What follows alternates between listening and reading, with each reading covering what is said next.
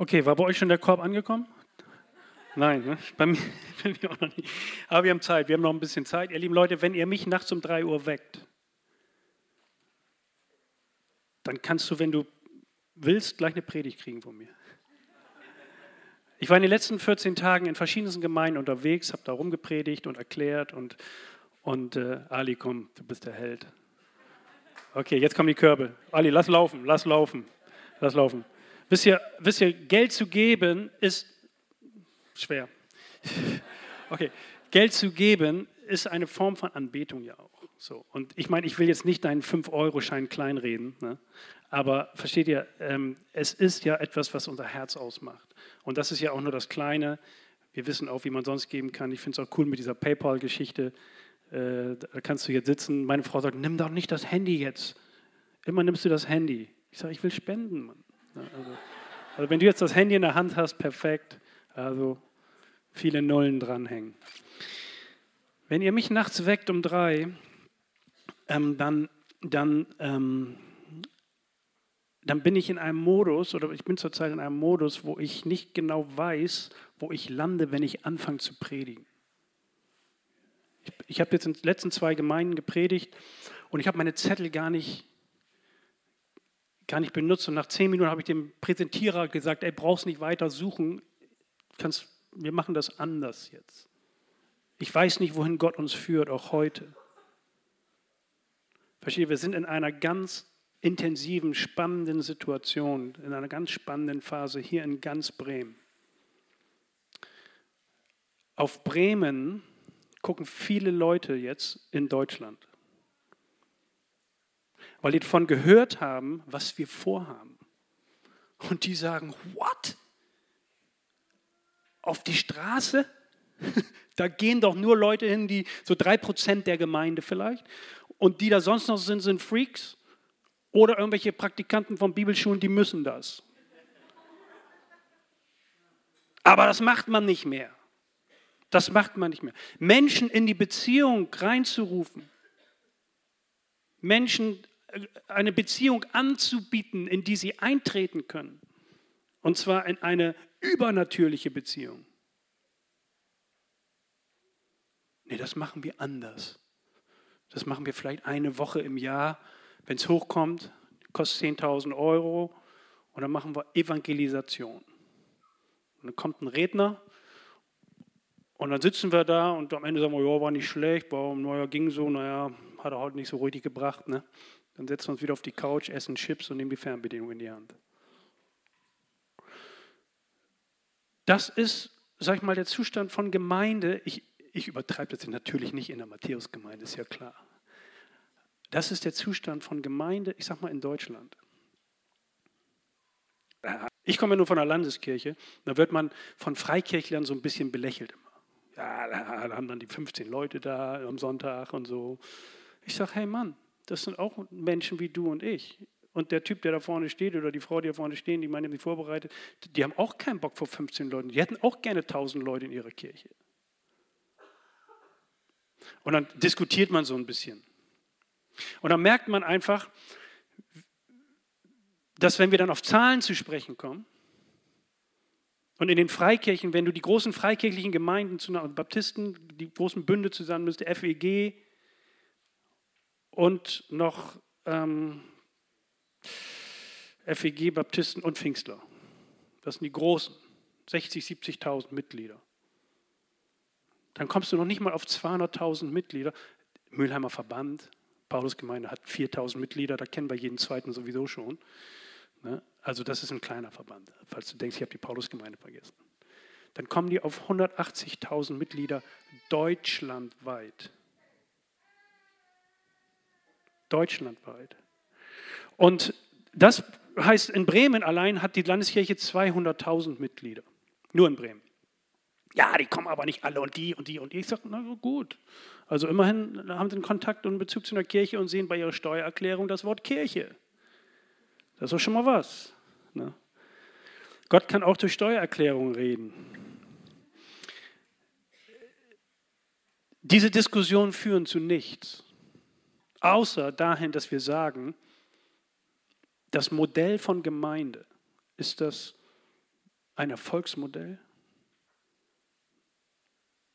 So wie wir Gemeinde machen, ist es ein Erfolgsmodell? Ich sage mal ganz ehrlich, ich bezweifle das. Ich bezweifle das.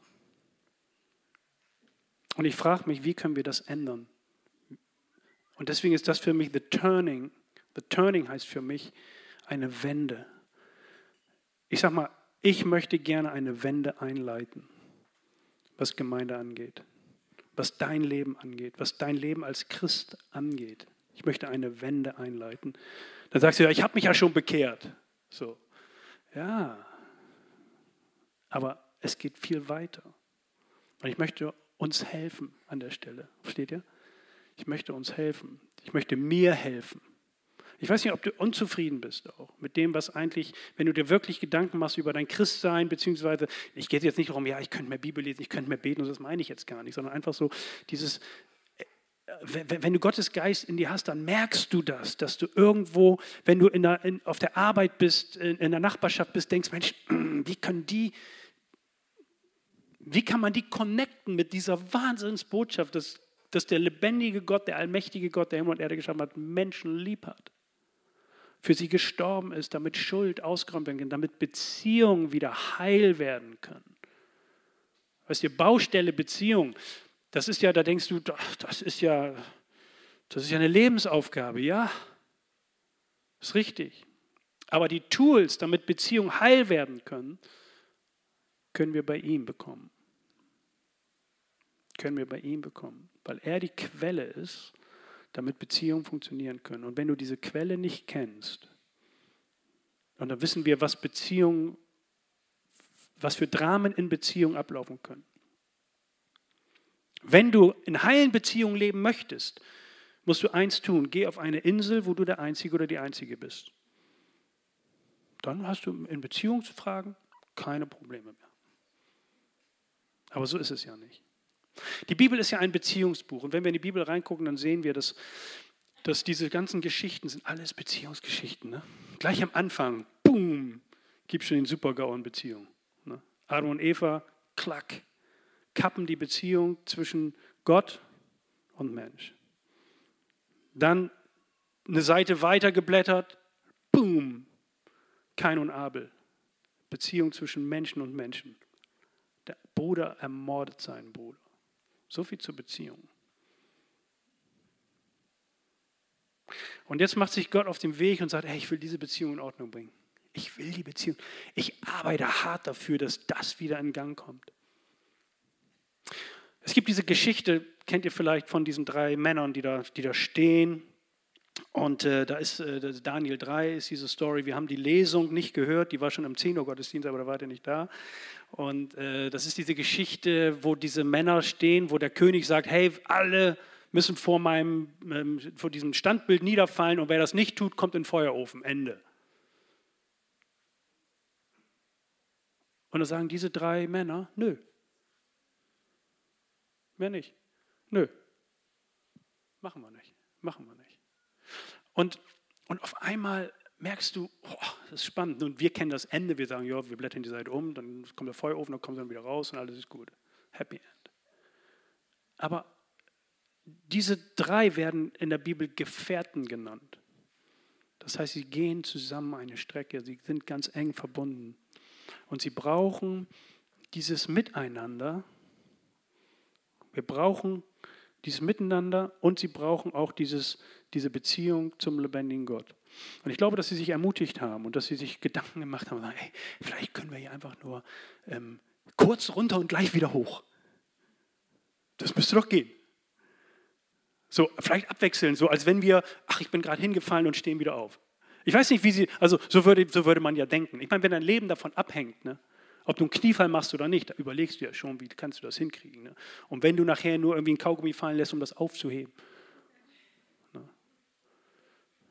Wir, wir tricksen dann ja, aber sie tricksen nicht und sie sagen, nein, wir bleiben stehen und egal was passiert, super Satz hier, der König sagt, ich gebe euch die letzte Gelegenheit, und sie sagen, wir werden gar nicht erst versuchen, uns vor dir zu verteidigen. Unser Gott, dem wir dienen, kann uns aus dem Feuer und aus der Gewalt retten. Aber auch wenn er es nicht tut, musst du wissen, o oh König, dass wir nie deinen, deine Götter anbeten und uns vor der goldenen Statue niederwerfen werden. Krass. Klare Ansage. Und der König wird richtig sauer, macht Flamme und die Temperatur geht hoch. Und ich weiß nicht, in was für einer Temperatur du gerade bist. Bist du auch in einer Temperatur gerade, wo du merkst, boah, ich weiß nicht, ob ich weiter standhaft bleibe. Und es ist gut, wenn man Freunde hat, Freundinnen hat, mit denen man gemeinsam durchs Leben geht. Die wünsche ich dir. Und ich könnte jetzt in diese Richtung eigentlich weiterarbeiten. Aber da gibt es super Predigten über Beziehungen. Wie kann man Beziehungen beleben? Wie kann man Beziehungen erhalten? Wie wird man ein guter Freund oder eine gute Freundin? Was ist wichtig? Diese, das gibt ganz tolle praktische Tipps. Und wenn man in der Jugendarbeit aktiv ist, und das ist hier ein Raum, den ich eigentlich sehr liebe, weil ich hier, glaube ich, derjenige in der Gemeinde bin, der die meisten Predigten in diesem Raum hier gehalten hat, weil das war mal unser Jugendraum. Und wenn man junge Leute begleitet, auf dem Leben, ins Leben vorbereitet, dann, dann redet man unheimlich viel über Beziehungen. Und gibt Tipps und Hilfen und mal auch Krütze dabei, aber man hofft irgendwie was mitzugeben, dass das Leben funktioniert. Darauf will ich jetzt gar nicht einsteigen. Ich möchte gerne auf diese Beziehung eingehen, die Jesus dann auch seinen Jüngern nennt, beziehungsweise er betet für uns. Und das steht in Johannes 17, 21. Interessanter Satz. Und das haben wir auch, glaube ich, hier oben jetzt. Andi, haben wir das? Perfekt. Wo Jesus sagt und betet, und da geht es um die Qualität von Beziehungen. Und er sagt, ich bete darum, dass sie alle eins sind. Sie in uns, so wie du, Vater, in mir bist und ich in dir bin. Jetzt denkst du, Moment mal, das, das muss man sich erstmal mal überlegen, okay, was ist damit gemeint? So eng wie Jesus und, der, und sein Vater unterwegs gewesen sind, so sollen wir miteinander unterwegs sein. Wie geht das denn? Das wird immer so gesagt, ja, wir müssen eins sein. Ja, wie, wie geht denn das? Und dann, interessant, auch dann wird die Welt glauben, dass du, Vater, mich, Jesus, gesandt hat. Das heißt, der Umgang von Gemeinde, der Umgang von Christen miteinander ist das größte Tool, ist das größte Werkzeug, die größte Aktion, damit Menschen verstehen, dass Gott seinen Sohn Jesus gesandt hat. Das ist interessant. Ne? Da geht es jetzt gar nicht um jetzt eine Kampagne sondern das größte Erkennungszeichen ist das der, der herzliche Umgang, das Einssein, das gemeinsam durchs Leben gehen in einer Art und Weise, in einer Dichte, wie wir das ohne und wie wir das nicht als Christen hinkriegen können. Das ist, das ist eine Qualität. Das ist attraktionale Gemeinde. Das ist ein Fachwort, theologisches Fremdwort. Aber das bedeutet, eine Gemeinde zu sein, die attraktiv ist. Und da geht es nicht um Licht, auch nicht um Musik, auch nicht um die guten Redner, auch nicht um das gemütliche Ambiente, so wie hier jetzt so. Ne? Also ich finde, Baustellendeko braucht man hier gar nicht. Man weiß, man sitzt in der Baustelle. Aber versteht ihr, das ist attraktiv. Und da sagt Jesus, dann wird die Welt glauben, dass mich gesandt. Und da frage ich mich, ja, wie geht das denn? Und das ist interessant. Und da habe ich eine Entdeckung gemacht. Der nächste Vers, Andi, wenn du den nächsten Vers machst, Johannes 17, 22, gibt darauf eine Antwort. Und das ist mir noch nie so klar aufgefallen. Das, da war ich richtig, dachte, krass. Die Herrlichkeit, die du mir gegeben hast, habe ich nun auch ihnen gegeben, damit sie so eins sind so wie wir eins sind. Jetzt liest du den Vers nochmal, Moment, das muss ich nochmal lesen. Also die Herrlichkeit, die du mir gegeben hast, habe ich nun auch ihnen gegeben, damit sie eins sind, so wie du. Die Herrlichkeit, was ist das denn? Was hat Jesus uns gegeben, seinen Leuten gegeben, damit wir eins sein können? Und dann denke ich, oh, was ist das? Da dachte ich, was ist denn das? So, dann ich habe nie richtig Griechisch gelernt, Hebräisch schon gar nicht. Dann fängst du an, okay, Herrlichkeit. Jetzt klickst du da durch diese Programme da, die Strongs Number und, äh, und Dings und dieses und jenes und das. Andi Butzke weiß Bescheid. Und äh, dann guckst du nach, wie, was heißt dieses Wort Doxa? Oh, Doxa, ja, Herrlichkeit so und so und so. Und dann denkst du, interessant. Und es ist immer cool, wenn man, wenn man jetzt die Bibel weiterliest, dass man guckt, sind, wo sind Parallelstellen? Was ist damit gemeint? Und ich sage euch, was damit gemeint ist. Wisst ihr, was damit gemeint ist? Mit der Herrlichkeit ist der Geist Gottes gemeint. Der Heilige Geist ist damit gemeint. Das heißt, wir können nur eins sein, wenn wir Heiligen Geist haben. Wir können nur in einer Beziehung leben, so wie Gott Vater mit Gott Sohn, wo du sagst, da geht doch kein Blatt dazwischen. Wie soll das zwischen Menschen passieren? Brauchen wir Gottes Geist. Und das ist die Voraussetzung für herzliche Beziehung. Und dann, wenn du an dem, an dem Stream bist, dann denkst du auf einmal, ja stimmt, da war doch was mit den Früchten, oder? Ja, weißt du, Bibelleser wissen mehr. Galater 5, 22, 23, Frucht, Liebe. Braucht man die für Beziehung? Ziemlich. Frieden. Geduld. Brauche ich in Beziehung? Oh, ab und zu. Ne?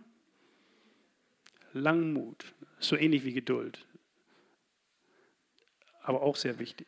Freundlichkeit. Willst du diese Früchte in dir wachsen sehen? Da kommt immer mein äh, Standardsatz mittlerweile, du musst kein Kotzbrocken bleiben. Ne? Wir brauchen den Download. Merkt ihr das? Herrlichkeit. Herrlichkeit.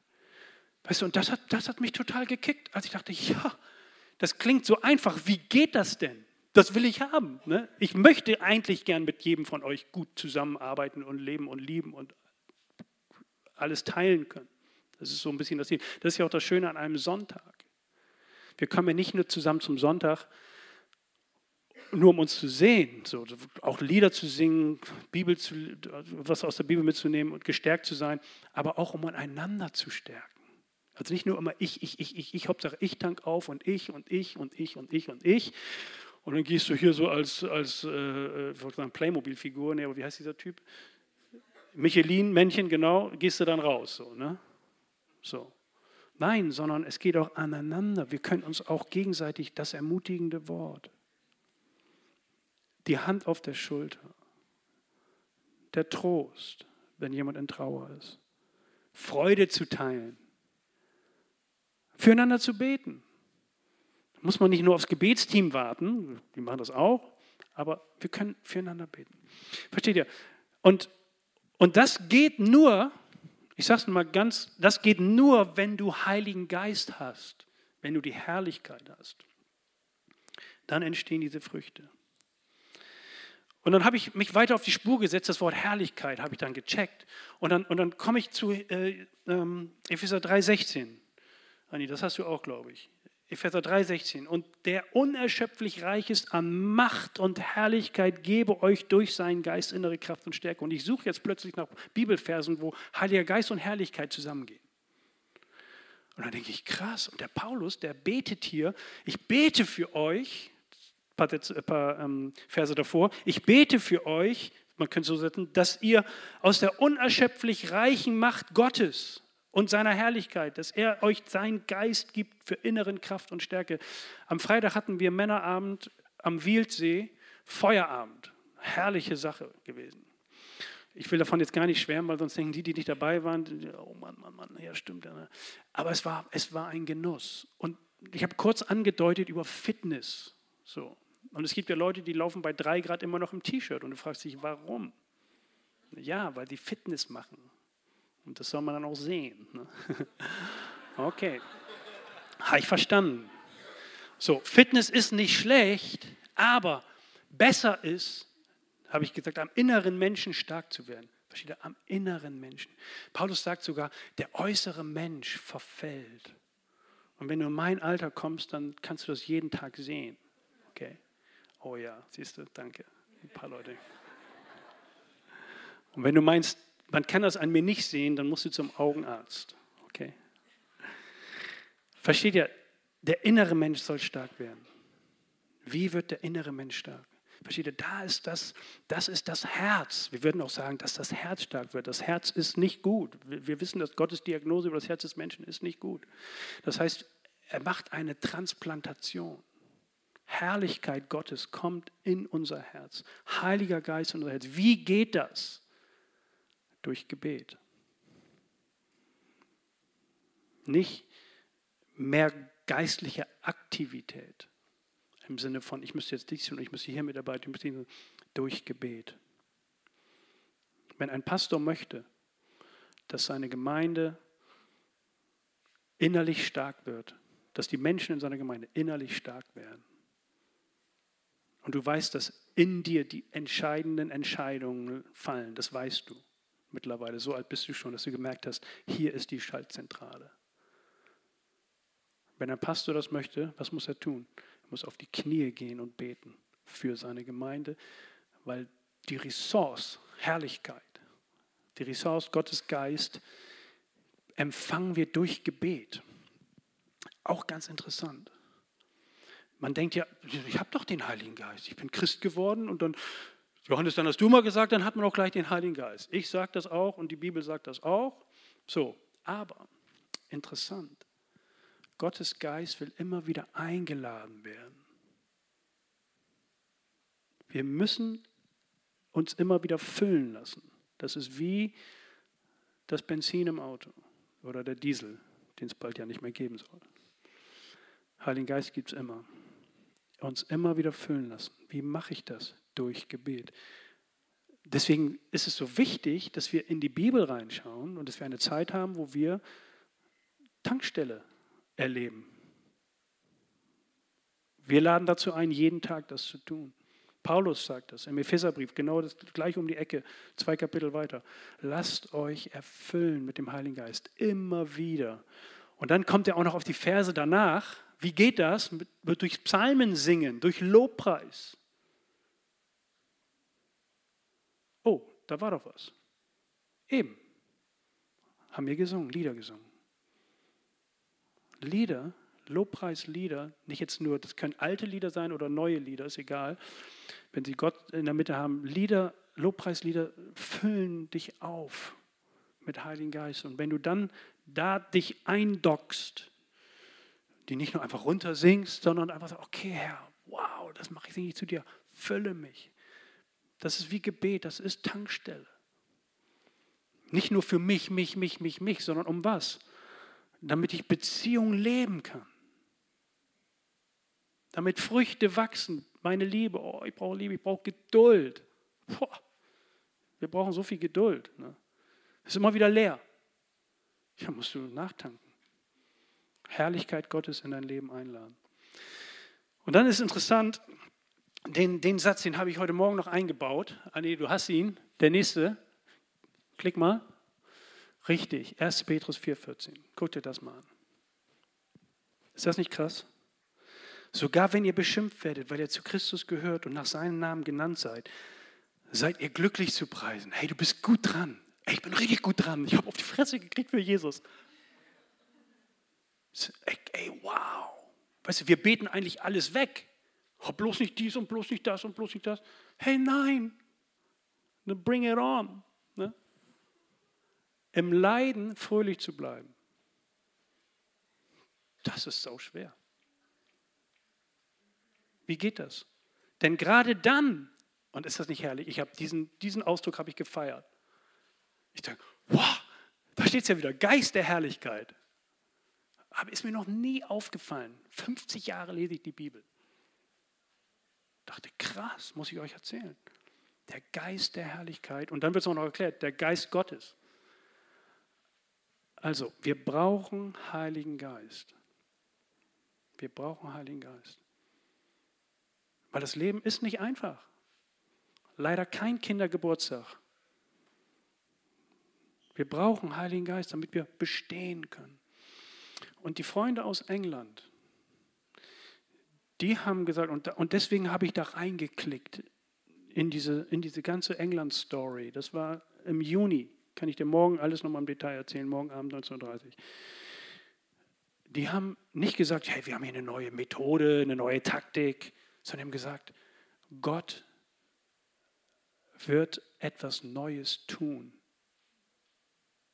in Europa. Der Satz hat mich gekickt. Ich dachte, what? Gott? Das ist ja mein Team. Da will ich dabei sein. Wie jetzt? Und dann habe ich gefragt. Und dann sagen die, stell dir vor, unsere Leute bekommen Mut. Wann hast jetzt nur mal, du musst dich jetzt nicht melden, meldet sich wahrscheinlich sowieso nur ganz wenig. Wann hast du das letzte Mal in diesem Jahr jemand das Evangelium erklärt? Im Sinne von, Jesus liebt dich, ist für dich gestorben, Schuld, ja, kennen wir auch, ich auch und wir sind und so weiter. Aber hey, du kannst ihn downloaden in dein Leben oder wie auch immer man das ausdrückt. Vertraue ihm. Und, und, und da merke ich, das habe ich gar nicht auf dem Zettel. Das habe ich gar nicht auf dem Zettel. Und die haben entdeckt, unsere Leute wissen das nicht mehr, wie das geht. Die sagen, ja, ruf den Pastor an. Du wirst ja keinen Fehler machen, wenn es um die Ewigkeit geht. Das wäre schon, da denkst du, okay, nee, das muss funktionieren. Ne? Ruf mal lieber hier Lothar Bubles und Andreas Schröder, die können sich kümmern. Aber nein, versteht ihr? Nein, du bist dran. Du bist doch in Situationen, Schröder, Bublitz, sie waren noch nie auf deiner Arbeit. Da kommen die auch nicht hin. Kannst du lange für beten. Versteht ihr, du bist, du bist der, der Versöhnungsbote. Und dann, und dann sind wir jetzt schon, Bibelleser wissen, was jetzt kommt. Dann sind wir jetzt schon bei 2. Korinther 5. Kannst du lesen, Gott hat Frieden gemacht, die Beziehung wiederhergestellt, indem er den Menschen ihre Sünden nicht länger anrechnet. Gott zahlt nicht heim, heißt das. Und wir wissen, wie wir Menschen reagieren, wenn da jemand ist, der etwas Furchtbares getan hat. Hoffentlich kriegen sie den und dann aber richtig. So sind wir. Aber nee, nee, ich habe nichts gemacht. Und er sagt, ey, ich rechne die Sünden nicht zu. Gott hat uns dazu bestimmt, diese Botschaft der Versöhnung in der ganzen Welt zu verbreiten. Das ist unser Auftrag. Versöhnung. Weißt du, wo das Wort Versöhnung herkommt? So das kleiner Exkurs jetzt Reformation. Martin Luther hat dieses Wort entdeckt. Versöhnung. Er wusste nicht, er konnte das nicht übersetzen, weil dieses Wort gab es im Deutschen nicht. Und dann steckt ein Wort in Versöhnung. Weißt du, welches Wort das ist? Sohn. Sohn. Eine Versöhnung zwischen Vater und Sohn stand ihm vor Augen. Und jetzt kommst du als Bibelkenner. Weiß man, ne? Lukas 15, der verlorene Sohn. Ist das nicht krass? Und diese Nachricht, ey, das, ist, das ist doch super, diese Nachricht, die weiterzusagen. Und deswegen sagt er, bitte auf der ganzen Welt verbreiten, verbreiten, verbreiten. Und wisst ihr, ich wünsche mir auch, dass Gott einen, einen Post-it-Sticker an den Himmel klebt und sagt, hier, das ist der Weg. Das wünsche ich mir. Aber nein, er, er lässt es seine Leute sagen. Das ist der Weg. Wir müssen es sagen. Lasst euch mit Gott versöhnen. Lasst euch. Das ist eine Bitte. Weißt du, wenn Beziehungen wieder heil werden, du weißt, jeder von uns kennt zerbrochene Beziehungen, belastete Beziehungen. Weißt du, du wünschst, du würdest gern alles tun, damit du wieder mal mit dieser Person, ich sag mal, in den Arm nehmen kannst und es ist alles wieder gut. Aber wenn sie nicht will, dann ist es ganz schwer. Oder wenn sie, davon nicht, wenn sie von deiner Bereitschaft nichts gehört hat, ist es ganz schwer. Weißt du, Gott breitet ja seine Arme aus. Das tut er ja. Und sagt, bitte. Aber viele Leute wissen es nicht. Kannst du dir vorstellen, dass es in Bremen viele Leute gibt, die das gar nicht wissen? So habe ich das noch nie gehört. Dieser Satz ist mir in den letzten zwei, drei Jahren ganz häufig begegnet. Nee, so habe ich das ja noch nicht. Ist das? Nee, das ist zu einfach. Es ist wahnsinnig einfach. Es ist Wahnsinn. Dieses Angebot ist, ist krass. Und das wollen wir sagen. Und deswegen auch The Turning an der Stelle. Ich habe so eine kleine Folie mitgebracht, das Ziel von The Turning. Und äh, da kann man sehen, es geht um die gute Nachricht und dann geht es darum, dass wir mit Menschen beten wollen. Wie das geht, erkläre ich dann nochmal morgen Abend. Dafür läuft jetzt die Zeit hier weg. Aber versteht ihr, es gibt einen super Satz, kommt mir gerade. In Johannes 6, Vers 63. Also es gibt richtig lange Kapitel in der Bibel. Johannes 6 hat 71 Verse. Das sind kleine Side Facts, nicht wichtig. Da steht, der Geist macht lebendig, das Fleisch ist zu nichts Nütze. wer zieht Menschen? Nicht du und deine gute Argumentation, sondern Gottes Geist. Gottes Geist. Und deswegen sind diese Abendveranstaltungen bei The Turning so wichtig, weil wir alle Schiss haben. Jemand sagt schon, Johannes, ist das so eine gute Idee gewesen, dass wir das wirklich machen? Das war ein Hauptamtlicher. Ich sage, ey, ja, ich wache auch nachts um drei auf und überlege eineinhalb Stunden, ob das gut war. Aber irgendwie habe ich den Eindruck, ja, das ist richtig. Und mittlerweile hat sich das in Deutschland kolportiert, so in der frommen Szene. Und die sagen alle, wir gucken mal genau hin, was da passieren wird. Ich sage, ja, kannst gucken. Was Gott tun wird, was Gottes Geist, Gottes Geist macht lebendig. Wir sind zu nichts nütze. Unser Fleisch, also unsere eigenen, brauchen wir nicht. Gottes Geist. Und deswegen, versteht ihr, ich möchte gerne das erleben. Und, das, und, dann, und dann kann jeder von uns sagen am Ende, angenommen, wenn sich da drei, vier, fünf, 600 Leute auf der Straße und sagen, ja, ich will Christ werden, und dann geht es ja weiter, wie, wie geht es dann weiter? Wir wollen eine 1 zu 1 Nacharbeit aufbauen. Das heißt, wir wollen die Adresse, wenn sie uns die Adresse geben. 70 Prozent der Leute geben die Adresse, so, das sind die Erfahrungen der Engländer. Auch in Frankreich war es so. Und dann wollen wir dieser Adresse nachgehen mit einer Person, eins zu eins. Wir wollen nicht sagen, kommt alle in die Gemeinde. Nein, die werden nicht kommen, weil die kommen ja jetzt hier auch schon nicht. Warum sollen die dann kommen? Nein, wir wollen eins zu eins Nacharbeit. Und wir suchen 50, ich suche 50 Leute, die bereit sind, hier in der Matthäusgemeinde bereit zu stehen, einer Person nachzugehen. Du kriegst eine Kontaktkarte, fängst an zu beten, jede Wette und denkst, okay, ich muss jetzt mal anrufen. Weißt du? Und dann kämpfen wir um Menschen. Das ist der Kampf, der dann einsetzt. Das ist dann richtig spannend. Ich komme zum Schluss. Weißt du, als die drei Männer da vorne stehen und dann ins Feuer kommen. Ne? Und dann erleben sie diese Rettungs, dieses Wunder. Und dann sagt der, der Nebukadnezar, habe ich auch hier oben, der sagt, gelobt sei der Gott von Shadrach, Meshach und Abednego. Er hat seinen Engeln gesandt, um diese Männer zu retten, die ihm dienen und sich auf ihn verlassen. Sie haben mein Gebot übertreten und ihr Leben aufs Spiel gesetzt, weil sie keinen anderen Gott anbeten und verehren wollen. Er lobt Gott. Und er lässt in seinem ganzen Imperium, und das war damals sozusagen die ganze Welt, kann man fast sagen, lässt er das proklamieren. Er lobt Gott. Und weißt du was? Ich glaube, Gott, bevor diese Entscheidung fiel, hat nur gehofft, der Himmel hat gehofft, dass die drei Männer stehen bleiben. Standhaft bleiben in der Temperatur, in der Hitze und, sich, und nicht die Knie beugen, weil das das Ziel war. Das Ziel war, dass das Lob Gottes auf der ganzen Welt erschallt, was er für ein mächtiger Gott ist. Wisst ihr, und wir machen Gott klein, wir machen Gott klein, wenn wir zu schnell die Knie beugen, beziehungsweise wenn wir zu schnell wegducken. Wir machen Gott klein, wenn wir die Möglichkeiten für ein Wunder für eine Begegnung und ein Gespräch mit ihm oder über ihn wegdrücken.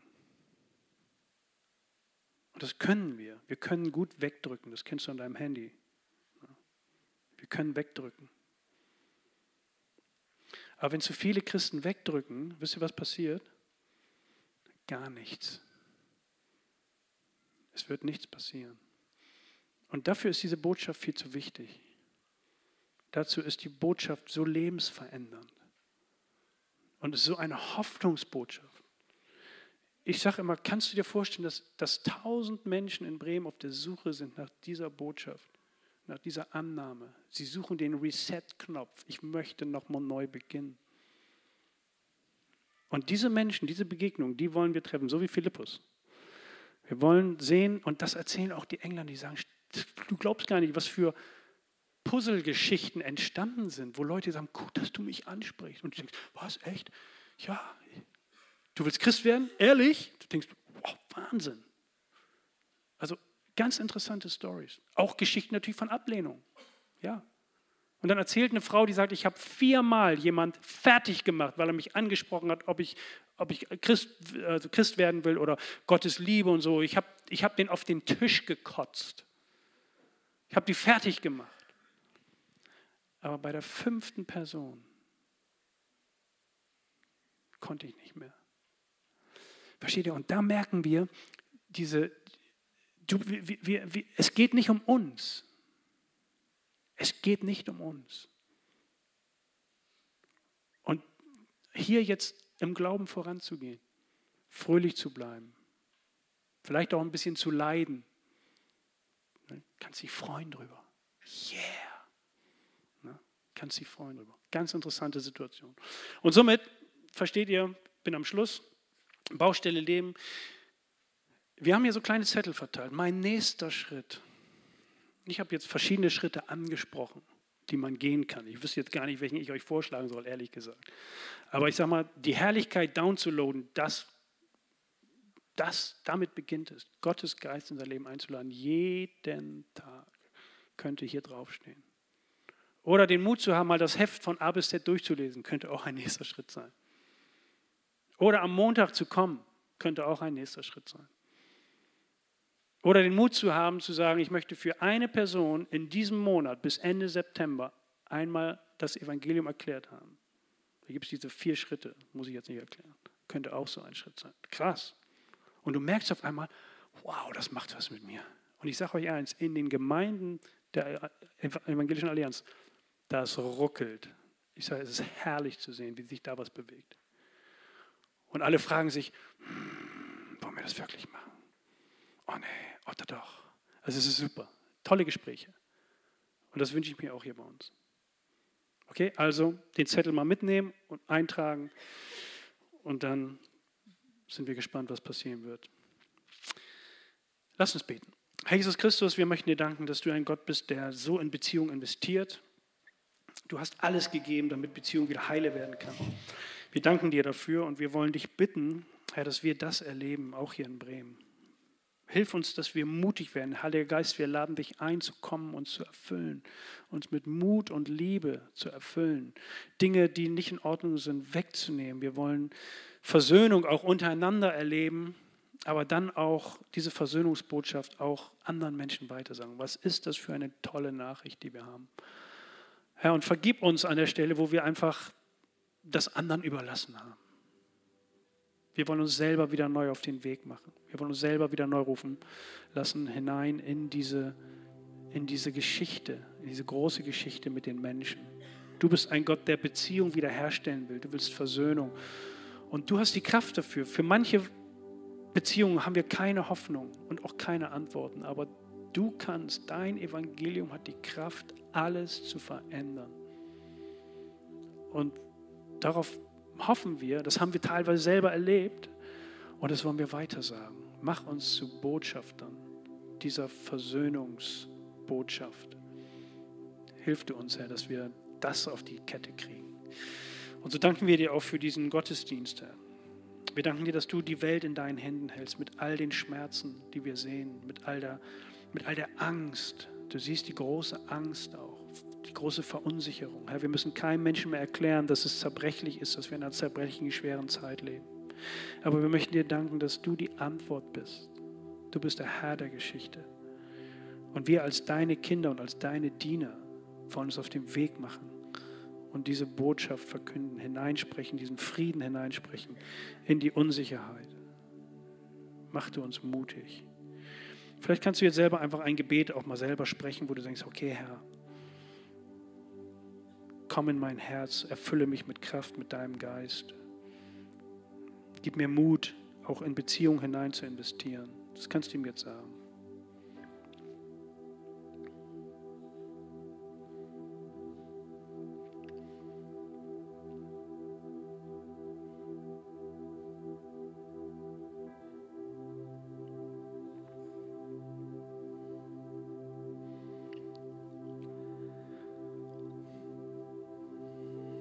Herr, du hörst unsere Gebete und wir wollen erleben, wie du handelst, wie dein Name groß gemacht wird. Es geht nicht um uns, Herr, nicht um uns, es geht um dich. Und so wollen wir in diesem Segen das erleben und sind gespannt, Herr, auch auf diese Tage, auch auf die Abende, Herr, wo, wo, wir, wo wir dich einladen, wo wir dir begegnen wollen, wo wir dich loben und preisen wollen für das, was du an uns getan hast und wo wir uns neu beschenken lassen wollen. Als Bremer hier für diese Stadt und darüber hinaus. Wir bitten dich, Herr, dass es nochmal einen richtigen Platzregen deines Geistes gibt. Dass Menschen umkehren, dass Menschen Hoffnung bekommen, dass Menschen versöhnt werden, untereinander, aber auch mit dir. Bitten dich, Herr, möge du es schenken. Amen.